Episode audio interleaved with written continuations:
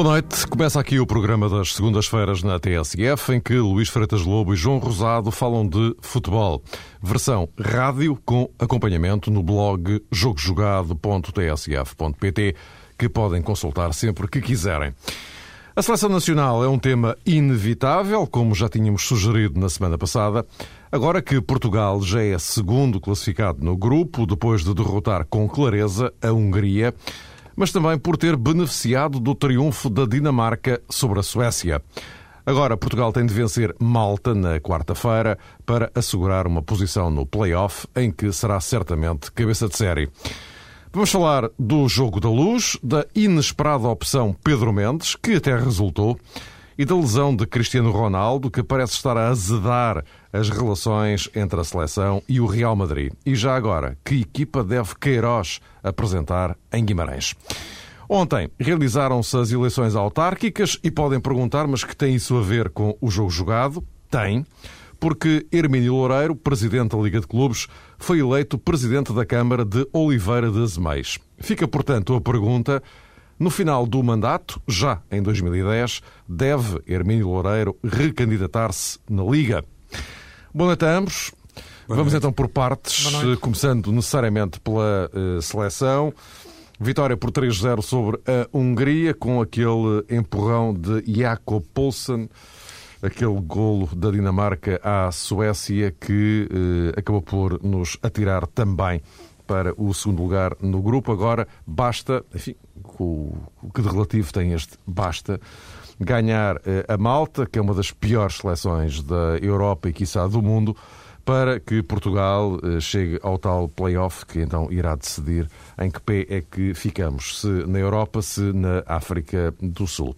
Ora, acontece que no jogo de uh, sábado, quando toda a gente estava convencida que Miguel Veloso iria ocupar a vaga deixada em aberto por eh, Pep, que estava castigado. Eis se não quando Carlos tira um coelho da cartola chamado Pedro Mendes. As coisas funcionaram, funcionaram até muito bem. Acontece é que eh, todo, todo este cenário à volta da entrada de Pedro Gomes, de Pedro Gomes, perdão, de Pedro Mendes, o Pedro Gomes joga, mas é, já de outra maneira, joga aqui, não na Seleção Nacional, já jogou em tempos que lá vão. Mas digo, em relação ao Pedro Mendes, eh, todo este cenário que envolveu a presença do jogador do Glasgow Rangers é, no mínimo, intrigante. Atentem nas declarações de Queiroz logo a seguir ao jogo. Eu contava muito com a experiência dele. Quando Tiago ficou evidente que não podia dar o seu contributo à equipa, trazer eh, um outro jogador com o calibre o valor e a experiência do Pedro tornou-se decisivo, porque era, era necessário termos jogadores dentro do campo com maturidade, com experiência, para poder eh, enfrentar um jogo que tinha algumas características, uma equipa muito difícil que é a equipa da Hungria, com bons jogadores, com a qualidade de poder surpreender, como aliás fez ao longo da competição qualquer um dos, dos adversários. E, portanto, a sua experiência e a sua qualidade foram eh, decisivas e brilhantes para que a equipa de Portugal tivesse sempre a serenidade eh, e o equilíbrio que era fund fundamental no meio campo. João Rosado, começo hoje por ti. Então, o seu Carlos Queiroz já sabia isto tudo, por que razão é que o Pedro Mendes não foi convocado? É uma pergunta que se colocou uh, logo no ar na noite de sábado, não é, Mário? Uh, mas uh, a questão em torno de Pedro Mendes acaba por ser um bocadinho mais surpreendente se considerarmos que todas aquelas virtudes que foram enunciadas por Carlos Queiroz têm muito a ver com a trajetória individual do jogador, sobretudo no Reino Unido, mas não são propriamente características que decorram de um grande trajeto na seleção portuguesa. E uma das coisas que provavelmente acabou por denunciar um dos erros de Queiroz nesta fase de qualificação teve a ver com a escolha de determinados jogadores que não tinham muito currículo ao nível da seleção e isso depois teve repercussão dentro do relevado. Com Pedro Mendes, penso que nunca foi discutível a sua capacidade enquanto jogador, mas perante esta explicação de Carlos Queiroz, só faltou de facto dizer que foi o Pedro Mendes e mais 10. E isso é um pouco estranho, considerando que de facto não tem uh, antecedente na seleção suficiente, Pedro Mendes, para poder ser eh, avaliado da forma como foi por Carlos Queiroz. Mas pronto, o que interessa é que ele realmente deu o seu eh, contributo. Foi um jogador que provavelmente até garantiu um lugar como titular na partida de quarta-feira frente a Malta em Guimarães. E acho também que a partir do momento em que Queiroz se decidiu por um 4-3-3, eh, ficou mais à vontade para dar titularidade a Pedro Mendes. Ou seja, quando se trata de encaixar Pep na equipa, se calhar o selecionador está mais tentado a usar o 4-4-2 losango porque é um jogador Pep de características completamente diferentes, é um central de raiz, acho que podemos dizer as coisas assim, e quando ele joga na zona central do meio campo português, provavelmente as limitações eh, de Pep numa primeira fase de construção, como que convidam Queiroz a utilizar depois eh, Deco numa zona mais eh, central, mais nuclear, ou seja, é obrigado a utilizar o 4-4-2. Quando tem um jogador com as características, neste caso de Pedro Mendes, também podemos uh, colocar aqui no mesmo plano Raul Meireles, eventualmente uh, Tiago e até João Moutinho e até Miguel Veloso, já agora não, não é favor nenhum. Claro que depois o selecionador fica com essa ehm, mais-valia, ou seja, é não só um, um jogador uh, na posição 6 capaz de fazer bem as tarefas defensivas, como dar imediatamente um contributo em termos atacantes. Com Pep já não se cede nada disto, na minha ótica. Por isso, quando elege o 4-3-3, automaticamente e simultaneamente, uh, Queiroz eh, fica, de facto, com o campo aberto para dar a titularidade a um jogador como Pedro Mendes. Eu, pelo menos, encarei as coisas nesse sentido. Eh, tanto assim é, Mário, que, juntamente com o Paulo Cintrão, quando fizemos a projeção do jogo, até admitimos que Portugal pudesse utilizar naquela posição Raul Meireles como Pedro Mendes uh, a funcionar como interior. Luís, uh, Percebeste alguma coisa do, do raciocínio do, do Casqueiroz? Duas situações, duas, dois prismas. O primeiro, como tu referiste, tem a ver com, com, com alguma estranheza de, de, do Pedro Mendes ter sido titular e não ter sido convocado originalmente, da origem. E, e depois, nas declarações finais de Queiroz, ter dito que contava muito com a sua experiência. Um, eu penso que Sinceramente, o que terá acontecido foi que, depois da lesão de, de Tiago, Queiroz tentou encontrar outro jogador, outro médio, que, que conseguisse reproduzir um pouco uh, aquilo que Tiago faz na seleção, uh, em termos de, de, encaixe no jogo, seja do 4-4-2, seja do 4-3-3, uh, e, e, descobriu e olhou para o Pedro Mendes, e fez bem em olhar. Depois, quando ele chegou à seleção e começou a treinar, uh, penso que olhou para ele e, e, viu mais do que, do que tinha visto até o momento. Uh, olhou para ele e percebeu que, afinal, está ali mais jogador do que eu achava que, que estava. Uh, e ponderou, e então aí veio-lhe à cabeça a tal, a tal questão da experiência que, que Pepe tem, que, que, que Tiago teria, que Miguel Veloso não teria. Eh, e sentiu que seria essa a melhor opção. Eu penso que a melhor forma de se conhecer um jogador, evidentemente, é colocá-lo a jogar, e só é que sabe se ele é ou não capaz de o fazer, e a outra, não tão, tão boa, é, é, é vê-lo treinar. E penso que terá sido isso que aconteceu.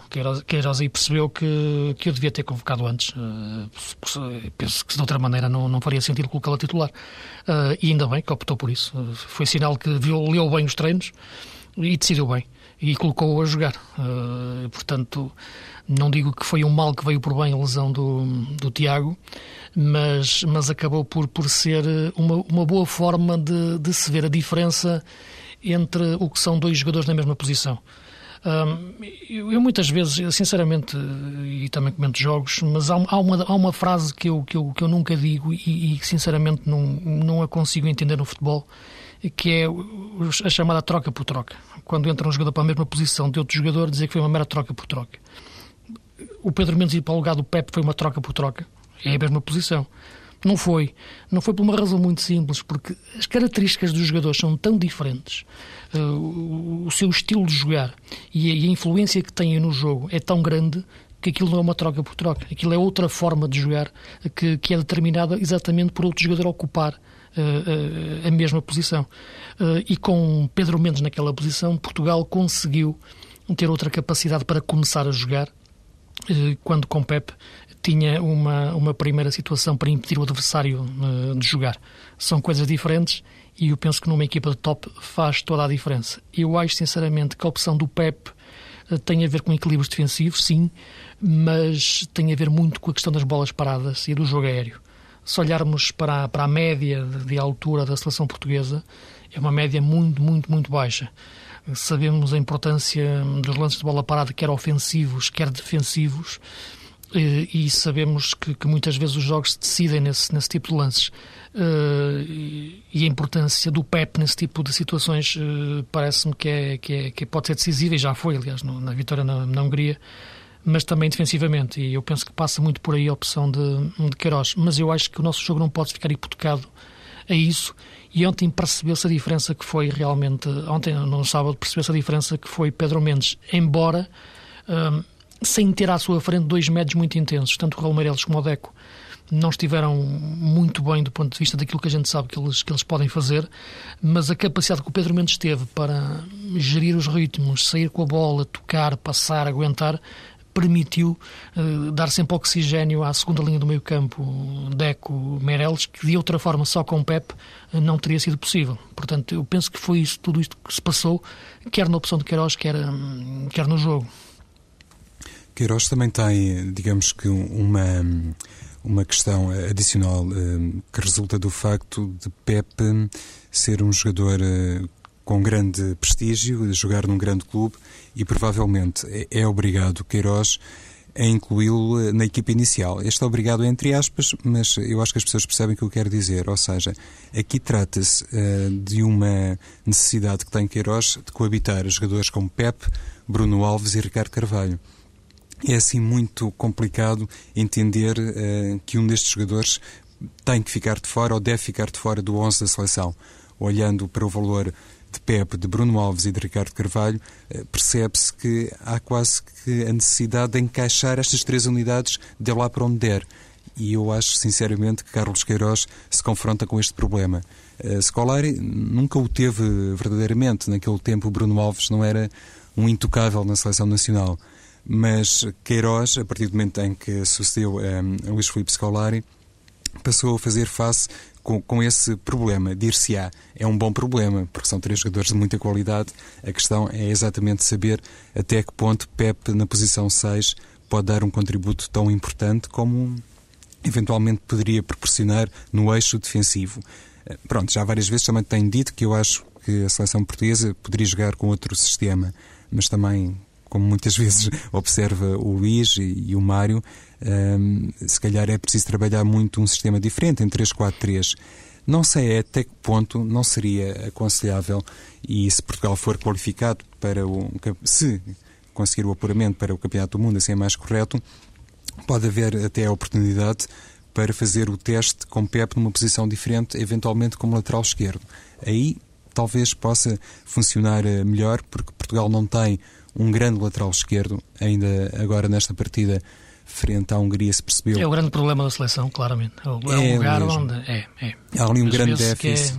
É, claro, e até para essa questão da altura, que há pouco referiste do ponto de vista físico, não seria mal de todo, pelo contrário, seria até muito bom ter um lateral alto como por exemplo, o Pep, não sei se de repente o selecionador, considerando esta questão, não acharia mais lógico encostar ali um jogador diferente. Não, não tem necessariamente que ser Pep, mas digo que isso iria permitir resolver pelo menos parcialmente, a questão do lateral esquerdo e iria abrir a tal vaga para um jogador diferente na posição 6, eh, em 4-3-3 ou em 4-4-2. Sim, é possível que ele, que ele teste isso. Se o Caneira já jogou naquela posição, o Pep também pode. É? Portanto, embora ele seja destro e seja sempre algo complicado encaixar ali. Eh, quem podia encaixar bem naquela posição, se quisesse, era, era o Miguel Veloso. E digo se quisesse, já se percebeu que, que, que ele dificilmente faz aquilo que não quer bem, em termos de, de jogo. É difícil alguém ser aquilo que não, que não é. E o Miguel Veloso, sempre que joga a defesa esquerdo, sente-se que é um pouco contra a natura para ele, mas eu acho que sendo canhoto seria, seria a melhor solução.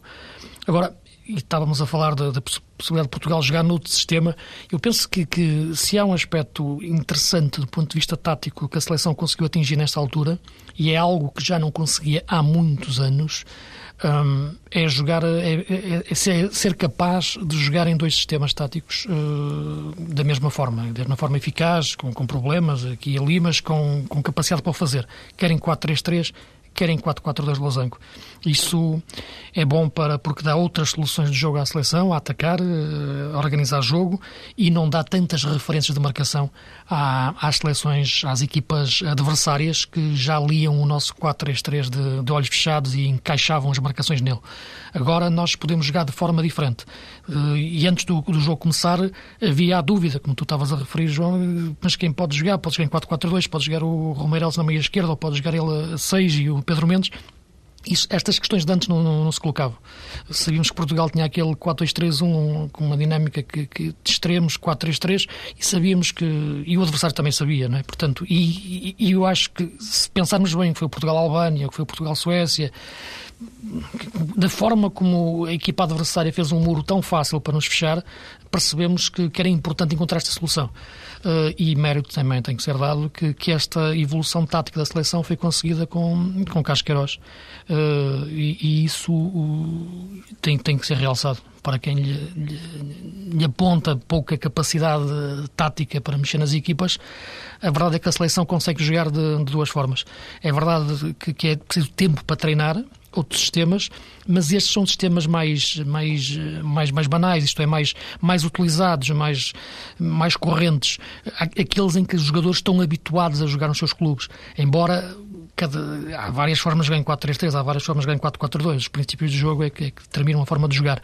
Mas o posicionamento inicial e estrutura não é estranho aos jogadores, é pelo que seja o Simão, seja o Cristiano, seja o Deco, seja o Raul seja o Ronaldo, menos um pouco o Lietzen, mas todos eles conseguem jogar nos dois sistemas da, de uma forma, da mesma forma, e, e, isso penso que neste momento para a seleção é, é muito importante para, para, para, encontrar soluções, formas, formas diferentes de jogar.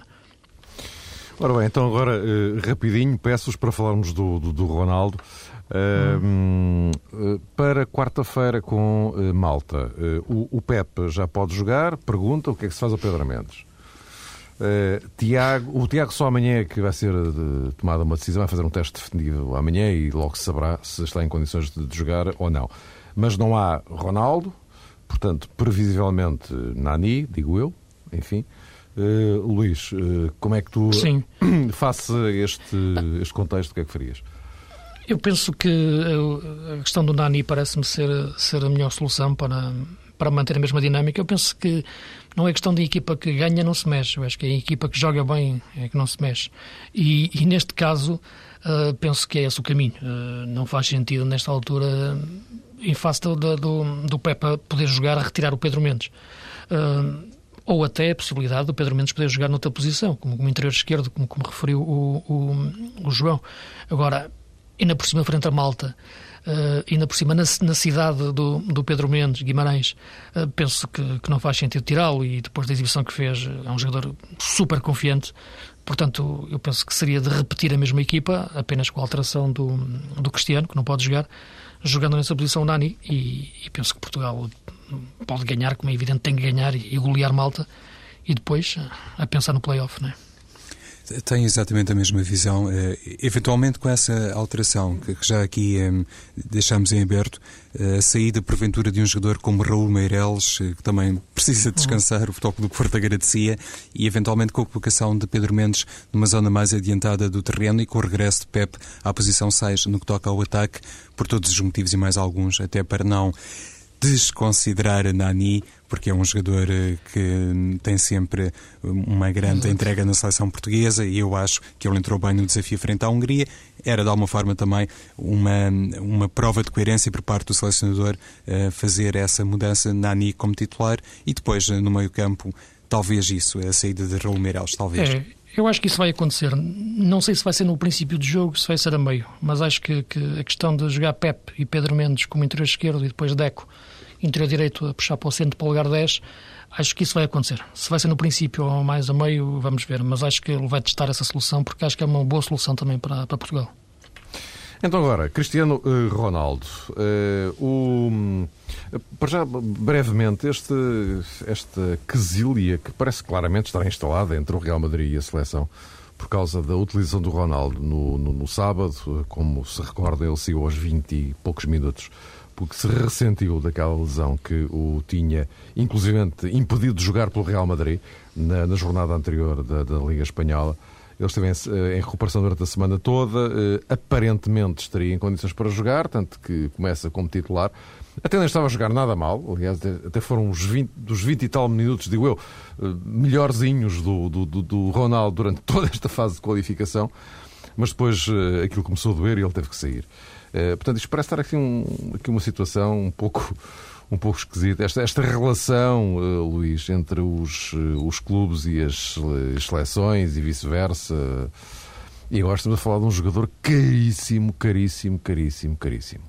Sim, essa questão aplica-se a todos, a todos os jogadores, mas aplica-se mais, como tu referiste, em relação ao Cristiano, por, por tudo aquilo que o envolve.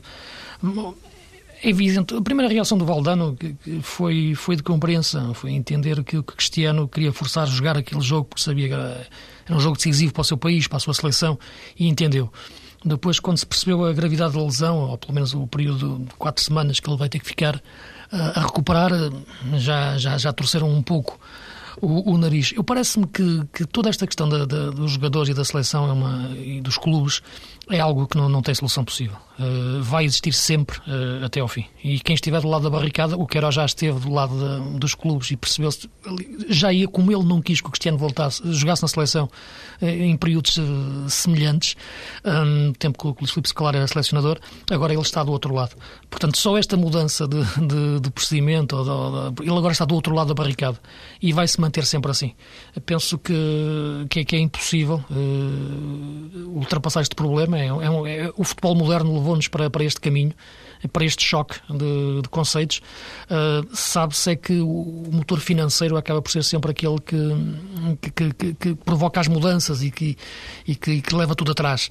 Uh, e, e há haver alguma alteração, eu penso que vai ser sempre a favor dos clubes, embora o Sr. Blatter e a FIFA tenham mantido sempre o, a importância do, do primado da, da, seleção e das seleções, e acho que é importante, mas acho que é uma guerra também que, que, não, que não vai ganhar. Penso que os clubes e o dinheiro que está é, aliás, em volta disto, aliás, como referiste, é, é muito difícil. Já, ele já, ele já, eles, ele, Blatter, eu ia dizer a FIFA, Sim. mas a FIFA é o Blatter, pronto, Sim. não vale a pena estarmos aqui a mascarar as coisas.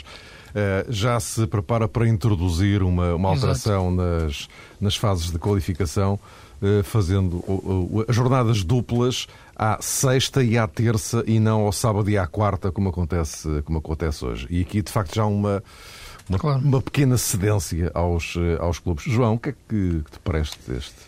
Em primeiro lugar, eh, Mário, creio que Cristiano Ronaldo tem sido é, vítima de uma grande pressão. Ele é, diz-se habituado a isso, muitas vezes é, confessa-se também mais capaz de lidar nesses momentos críticos com a onda de críticas que lhe são formuladas, mas se não fosse de facto toda esta enorme carga de responsabilidade que é depositada nos ombros de Ronaldo, provavelmente teria a seleção portuguesa, em conjunto com o jogador e em conjunto com o Real Madrid, sido capaz de encontrar uma fórmula de o fazer um, descansar uh, neste jogo frente à Hungria. Porque Ronaldo entendeu, pelo menos isso tem sido noticiado, e acho naturalmente que é verdade, que deveria dar uma prova a todos os adeptos, a todos os portugueses, que está de corpo e alma na seleção e disposto mais uma vez a fazer um grande sacrifício pela pátria, acabou por por eh, forçar, eh, de facto, a sua condição física e acabou por se magoar uh, ainda mais. Esta hum, indisponibilidade de Ronaldo para a partida frente a Malta, à partida, do ponto de vista teórico, não vai causar grandes problemas à seleção portuguesa, considerando, inclusive, a debilidade do adversário. Agora, é verdade que o Real Madrid parece que já levantou, inclusivamente, obstáculos à simples presença do jogador uh, nas bancadas do estádio Afonso Henriques em Guimarães, dizendo que é muito melhor para Ronaldo fazer a sua recuperação em Madrid, não viajar, não se deslocar, não adiar mais o início uh, deste tratamento a que ele agora está sujeito, ou está sujeito desde a noite uh, de sábado. E nessas questões tudo deveria ser mais claro, mais transparente e, todas as partes deveriam primar pela honestidade, ou seja, se é realmente mais conveniente para ter Ronaldo bom que ele não compareça em Guimarães, não podemos fazer disso também um, um crime de lesa pátria. Ou seja, Ronaldo deve permanecer em Madrid ou deve ir para Madrid e começar lá a tratar-se o mais cedo possível. De forma, por exemplo, a todos nós estarmos mais otimistas projetando a disputa dos play-off. Isso seria também conveniente para a seleção portuguesa. Se não houvesse todo este clima que começou naquele episódio de uma alegada gripe que Ronaldo teve, que o impediu de comparecer na seleção portuguesa, se não houvesse todo este... Num jogo a feijões. Num jogo a feijões, este clima de desconfiança, de, de parte a parte, provavelmente Ronaldo nem teria jogado frente à Hungria e hoje não teríamos aqui mais um grande caso. A propósito de Ronaldo, e antes de irmos ao assunto Hermínio Loureiro com que iremos eh, fechar o jogo jogado de hoje, a propósito de Ronaldo, uh, olhando para, falávamos disso há instantes, o percurso de Ronaldo ao serviço da seleção nacional em toda esta fase de, de qualificação, uh, o, o balanço é assim um bocadito por baixo. Mas também é verdade, uh, uh, Luís, uh, olhando para jogadores de, de, topo mundial, eu falo de topo-topo, Cristiano Ronaldo em Portugal, Lionel Messi na Argentina, Ibrahimovic na Suécia aquilo parece que na, quando chegam à seleção a coisa não bate lá muito bem. Como é, isto, há, alguma, há, há, as diferenças, né? há, alguma explicação. Uh, nos clubes é o que se vê, mas depois na, nas respectivas seleções, pelo menos, enfim, uh, tirando um, uma outra atuação pontual em que eles claro. estão perto do nível uh, que se espera deles, mas globalmente aquilo não parece que não dá. Não, eu penso que há, que, há, que há várias explicações, mas penso que a primeira tem a ver, como é evidente, com, com, com, com, com a conjuntura da equipa, com a forma como a equipa joga. Um, porque se olharmos só para o jogador individualmente, isoladamente, aquilo que ele faz em termos de gestos técnicos uh, não é muito diferente. Uh, se virmos o que o Ronaldo faz na seleção, tecnicamente, estou a falar só no gesto técnico, seja o drible, seja o arranque, seja o remate, aí são os mesmos, como, como o Messi, como o Ibrahimovic. Agora, o local onde ele recebe a bola, o local onde ele uh, se coloca em função do, do colega, o, local onde, onde se movimenta depois, em termos de ocupação dos espaços vazios, aqui é diferente. Também é muito diferente o caso do Messi, que joga num, num 4-4-2 na, na Argentina, é diferente o caso até do Ibrahimovic, que também joga no 4-4-2 na, na Suécia. Uh, e parece-me que passa por aí o problema. É uma questão tática, fundamentalmente. Porque uh, eles depois tentam resolver nos lances em, em, em, que têm a bola. O Ibrahimovic, naquele toque de calcanhar para o Larsen, que que nos gelou, não é? que, que, que o Arte descortina ali um fora de jogo que devia ser o do nariz do, do Larsen, que estava adiantado em relação à defesa dinamarquês. E, e ainda bem. Uh, porque, Como dizia aliás, o outro, na, abençoado nariz. Sim, no sábado, os 20 minutos mais difíceis de sábado foram os 20 minutos finais da Dinamarca-Suécia. É? Claramente. Eu tinha dito aqui a semana passada que achava que a Suécia podia ganhar na Dinamarca e, e, e naqueles últimos 20 minutos foram, foram terríveis até aparecer aquele gol do Paulsen. Mas uh, aquilo que me perguntas é, eu penso que tem a ver com isso, tem a ver com questões de tática coletiva, porque in, tática individual, uh, isto é, o jogador integrado na, no conceito de equipa. Uh, e é mais dramático o caso até do Messi que do, que, que do Ronaldo, né, neste momento. Aí, Luís, eu hum, consigo traçar uma distinção, digamos assim, entre o, o rendimento de Ibrahimovic, de Ronaldo e, e, de Messi neste sentido. Ou uma justificação hum. para o, o, rendimento que, de facto, destas três vedetas tem sido uh, diminuto nas respectivas seleções nacionais. Eu percebo, por exemplo, que a Suécia depende imenso de Ibrahimovic e muitas vezes, até durante os jogos, haja essa tendência, por muito que ela não seja ensaiada, por muito que Lagerbach trabalhe outras soluções, se esforce por demonstrar uh, durante os treinos que é preciso criar alternativas, visando inclusivamente aquela barreira defensiva que certamente é criada em todos os jogos para eh, neutralizar Ibrahimovic, mas por muito que isso aconteça, que haja até um esforço grande do ponto de vista técnico, é evidente que depois lá dentro do campo os colegas sentem essa necessidade ou essa tentação irresistível para colocar a bola em Ibrahimovic e, e pensarem que ele pode fazer sozinho a diferença. No que toca a Portugal e, à Argentina, acho que há aqui uma distribuição de responsabilidades que deve ser eh, assumida, inclusivamente por parte de alguma hum, opinião pública, por assim dizer. E, naturalmente, que neste contexto estou a basear muito no exemplo português e no exemplo de Ronaldo, que muitas vezes, na minha ótica, acaba por ser uh, indevidamente crucificado perante algumas exibições que faz. É verdade que ele pode fazer muito mais pela seleção portuguesa Mas eu nunca uh, uh, deixo de pensar que em Portugal, na seleção nacional, há jogadores uh, muito bons também e não estamos propriamente a lidar com segundas figuras, mesmo quando fazemos a comparação com Cristiano Ronaldo. E o mesmo é válido na seleção da Argentina têm lá imensos craques, jogadores muito bons, com grande currículo também nos maiores clubes do mundo e quase sempre as críticas vão na direção de Messi, um bocadinho exemplo do que acontece com Cristiano Ronaldo. E isso, para mim, eh, não deveria ser assim. Deveria haver, digamos que, uma constatação por parte dos adeptos e, e num segundo momento, provavelmente por parte dos treinadores, de que um jogador só eh, dificilmente faz a diferença em todos os jogos.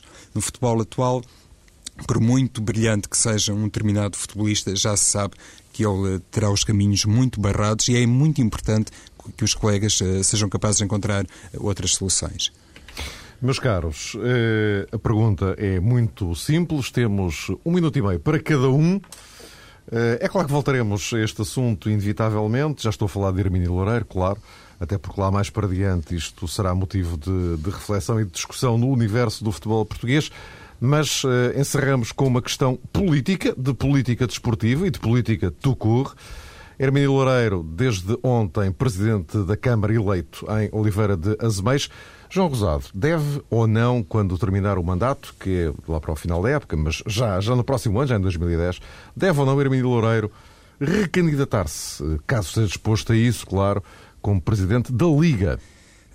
enfim, com, como se diz agora, ele se calhar ainda está a ponderar e guarda tabu sobre essa matéria. Já são muitas questões para Hermínio Loureiro.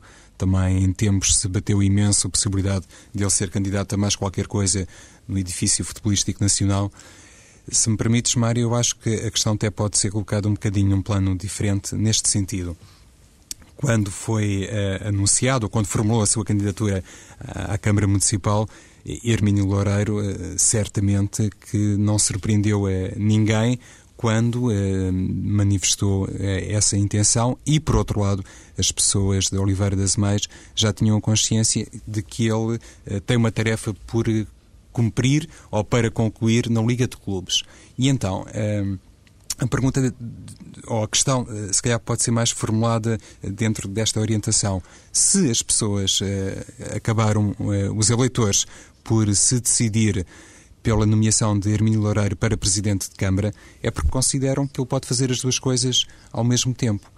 A partir daí, penso que ele tem condições eh, morais, digamos, para uh, completar o trabalho na Liga de Clubes e para agora assumir a liderança uh, da Câmara. Mas esse tabu provavelmente só será desfeito em 2010, mas. Um, Repito, a responsabilidade é de quem acabou por o nomear presidente da Câmara, porque já sabia há muito tempo que ele era presidente da Liga de Clubes. Luís, a tua opinião? Sim, parece-me que, que é uma questão, sobretudo pessoal, é? da opção pessoal. Só ele é que pode perceber se pode ou não exercer os dois cargos ao mesmo tempo, isto é, de forma, de forma eficaz, como é evidente. Agora, eu, visto de fora, acho que não é, acho que não é boa ideia. Acho que Presidente da Câmara e Presidente da Liga dos Clubes ao mesmo tempo não acho que seja boa ideia do ponto de vista de, de ter tempo para, para o exercer da melhor forma. Quer dizer, que são duas coisas que exigem muito de uma pessoa, cada qual no, no seu, no, seu, no seu debordamento, na sua, na sua, nas suas competências. Agora, ah, não me parece que seja, que seja a melhor ideia, nem para o Oliveira das Meias, nem, nem, nem, para, nem, nem para o futebol português em termos de liga. Agora, é uma decisão pessoal, claramente. Penso que, que o próprio já, já deu a entender que não se queria candidatar, não por estas razões, mas por sentir que estava um pouco desgastado. Agora, sinceramente, uh, parece-me que, é, que é, é, agora parece-me que é, que, é, que, é, que é algo estranho, sinceramente. Não, não, isto não, não, não me soa bem, quer dizer, um, é Presidente da Liga dos Clubes, candidata-se a Presidente da Câmara. Ele, para todos os efeitos, agora vai ser as duas coisas. Portanto, vamos ver como é que as coisas funcionam daqui até, até ao final do mandato. E depois disso, talvez, se calhar, já temos mais elementos para, para dizer para se, é. Se, é, se, se é ou não uma boa ideia. Eu parece-me que não. Vamos ficar então por aqui eh, e seguir os sinais da. Enfim, a correlação de forças dentro da Liga também vai começar a definir-se em relação a este tipo de matérias. Voltamos para a semana, Luís Freitas Lobo e João Rosado, na próxima segunda-feira, eh, com um dado novíssimo. Nesse dia, vamos conhecer o adversário de Portugal no eh, play-off. Enfim, partindo do princípio que não há escândalo em Guimarães. Até para a semana.